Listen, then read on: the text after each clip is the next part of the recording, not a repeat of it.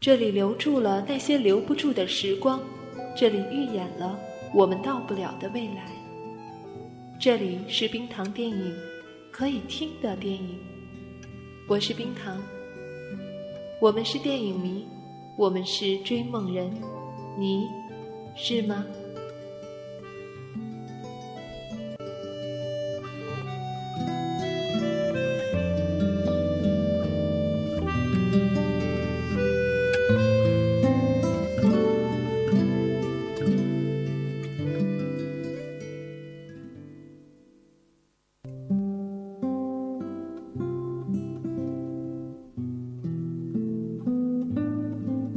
十一日，星期一，暴晒。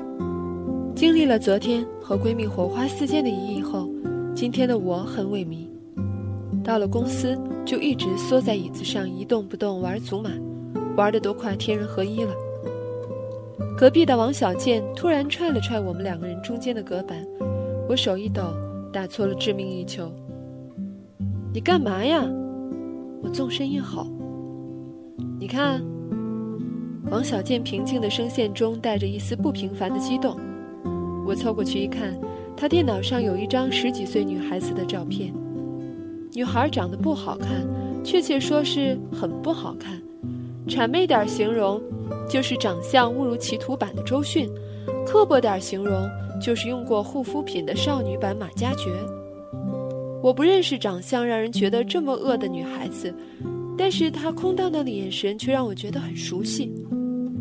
你梦中情人？我问王小贱。可以呀，口味很不凡嘛。王小贱很兴奋。认真点儿，你猜这是谁？那我猜这是你。我想都没想，便说道。王小贱瞪我一眼，啪的把照片关了。我决定不和你分享我的欢乐了，你散开吧。别别别！求你舍身娱乐我一下，这是谁？王小贱重新把照片打开，这是李可小时候的照片。我顿时激动了，云雾层层散开，上帝向我所在的区域播撒下大片大片的欢乐。传说中的女大十八变，并不包括泥鳅眼变成了王心凌眼，比萨饼脸变成了桂纶镁脸。一马平川鼻随着青春期的结束便渐渐高耸起来。他整容了，我胆战心惊地问：“他要不是整容，那就是艳鬼上身了。”王小贱说：“而且他名字还换过。”啊，他原来叫什么？李艳芬，居然和我家楼下卖鸭脖子的大姐同名。你这是从哪儿搞来的这些猛料啊？不是要做个电子相册吗？里边要有些他大学同学、中学同学给他的祝福什么的。我按照他给的名单去联系他们班同学，结果他人缘有点复杂，同学们给我传来的竟是这些玩意儿，还变着法儿的想要爆猛料。我很感慨，归根究底，艳芬妹子换五官没多大用，家里要有钱，应该鼓励鼓励她把内脏和脑子都重新换一遍。我们正兴致勃勃地观摩着这些照片，照片中的女主角突然打个电话过来。鹿港小镇一别后，我以为我再没机会听到林小姐那一腔娇嗲中带着乡土气息的山寨台湾话了。但是现在，听着她的声音，看着眼前的照片，想着我家楼下卖鸭脖子的大姐，我突然觉得我的人生好圆满。黄小姐。你知道我们还是跟你合作了吧？因为那天王小贱的不客气，李可终于也抛弃了他那假惺惺的问候语。是，魏先生那天带我去看了婚礼场地，我觉得很不错。是那片荒地吗？看，我说什么来着？布置好了，效果应该很好。依然和你去的，没有别人。小王没去，李可声音突然戒备了起来。嗯，对，有问题吗？我今天也想去看看，你过来一趟吧，快点儿，我讨厌等别人。我痛快的答应：“好，没问题。”我和王小贱一路奔波赶到了现场，结果李小姐还没到。太阳当头照，我和王小贱靠在入口处的牌子上，像两条土狗一样被晒得奄奄一息。等了半个小时，一辆艳红色 Mini Cooper 卷着黄土开进我们的视线里，车门缓缓打开，八寸的高跟鞋踏上地面，再往上看，小短裙，大 V 领背心，头发用丝巾包着，超大墨镜遮住了半张脸。二十世纪八十年代艳星李艳芬出现在我们面前，恍惚中，我仿佛闻到了不远处的建筑工地上民工兄弟肾上腺素急速喷薄而出的味道，我不禁担心起来：这么个荒山野岭的，他穿成这样，回头村里的村霸们闻讯而出，一定强烈要求非礼他。那同样身为女性的我，被非礼了很不值。但直接被忽视，我心理上又会觉得很不堪。王小贱笑呵呵地迎上去：“您这是刚从 Babyface 过来？”李可摘下墨镜，然后朱唇轻启：“这里能开车进去吗？”我也笑呵呵地回答：“估计不行，那小路还没您车宽呢。”李可臭着一张脸。那我怎么办啊？这么晒，路又这么烂，我能忍，我的鞋子也不能忍哦。王小贱又说话，要不我去村里借辆三轮车？李可盯着王小贱看了几秒，然后一转身，钻进车里，拿出一把带着蕾丝花边的小阳伞，扭着小腰走进了公园里。草坪上，李可面无表情地看着四周。这种又烂又俗气的地方，你们准备怎么办？要我说，根本就应该换地方。王小贱咳嗽一声，李可一看他有要说话的迹象，便赶紧开始说重点。那你们记一下我的要求。王小贱拿出一个文件夹，右手握笔做清屏状。首先，你们得把这些座椅全部重新漆一下。我要粉白色，你们知道什么是粉白色吗？就是猛一看是白色的，但仔细看又微微泛着一点点粉。我一定要那个颜色，你们记下来了吗？王小贱认真的看着李可的脸，点点头。然后那个舞台要搭上纱，白色和紫色的。你们要记得几个重点哦，就是纯洁、高贵、梦幻。这是我的特质，所以也必须是我婚礼的特质。王小贱一边在文件夹上记着，一边郑重的点头。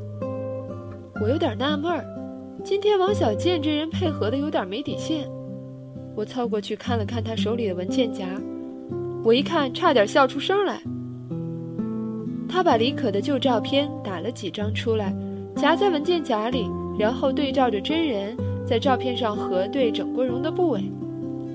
李可浑然不知，还在这边用那张可能也整过的嘴，竭力地说着：“婚礼当天门口一定要安排人把守，那些村民啊、闲人啊，一个都不许放进来。”哎呦，好讨厌！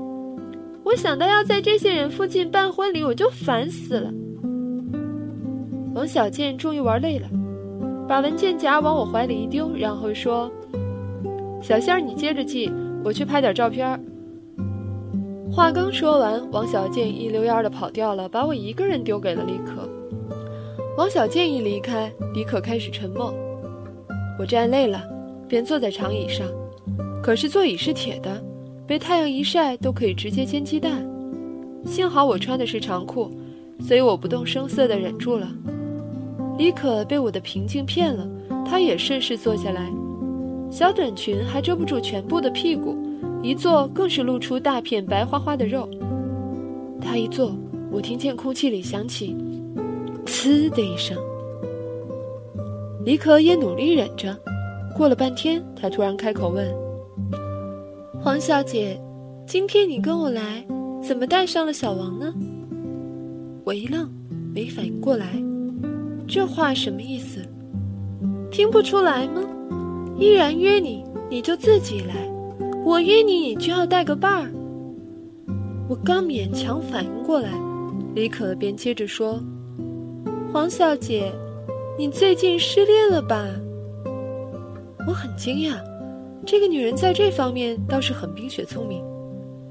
是，我是刚失恋，我老实承认。可是我失恋跟工作有关系吗？李可头微仰着，眼角向上吊，嘴角露出一抹不屑的笑。你们这些失恋的人哦，离得好远都能闻到你们身上的味道，就是那种在冰箱里放了好久的东西的那种味道。我就是想跟你说，黄小姐，我能感觉出你对我的敌意。是我这个人呢，实在太容易让别人嫉妒了，但是我也没办法，老天爷好像就是宠着我。你看，你对我的态度就很不尊重。可是，如果有依然在，你就楚楚可怜，还瞒着我偷偷跟他见面。我跟你讲哦，我这个人眼睛里容不得沙子的，我是个太真实的人，从里到外，我有什么说什么。总之就是提醒你了，黄小姐，要是想接着合作，就不要偷偷背着我搞什么小把戏。依然那个人很单纯，很好骗，可是我不一样哦。我啼笑皆非，这一刻真是好荒诞。我看看不远处的王小贱，他在草丛里发现了一只松鼠，松鼠蹦，他也跟着蹦，一路追在人家屁股后面跟拍。我笑了笑，一个路人有什么能力激怒我？这莫名其妙的怀疑，我就当是笑话，被大力娱乐了一下。但该反击还是要反击的，我又没义务替老天爷宠着他。李小姐，您的意思我明白了。放心，以后我会和王小贱形影不离。既然你说了别搞什么小把戏，那这事儿我就得跟您沟通了。我打开文件夹，把那些照片放在李可眼前。那这些照片，您说我们还用不用放进相册里了？您要求是全面展现你的人生经历，但这一块我还真不知道该怎么处理。李可大惊，脸上血管都快要爆了出来。谁给你们的？我搬出一副知心大姐的模样。是您大学同学发给我们的。哎，真不知道他们是什么心态，嫉妒，肯定是嫉妒，嫉妒您结婚了。李可刚刚熊熊燃烧的气焰，此刻消失得无影无踪，半张着嘴，说不出话。你这些大学同学也活得太不真实了，心态真不好，有可能是刚失恋吧？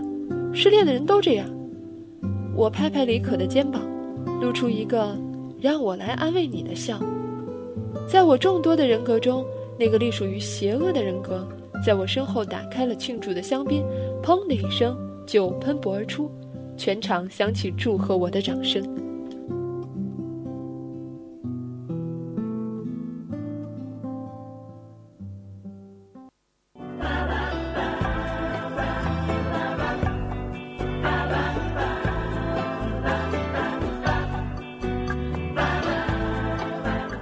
如果你喜欢冰糖的节目，欢迎关注冰糖电影的微信公众账号。关注后你会收到一份起床铃，是史上最甜美、最温柔的冰糖版起床铃哦。九月开始还可以每周收到一份语音礼物，同时参与我们的答题、点歌、投稿、翻唱等活动。欢迎随时跟冰糖吐槽对节目的不满。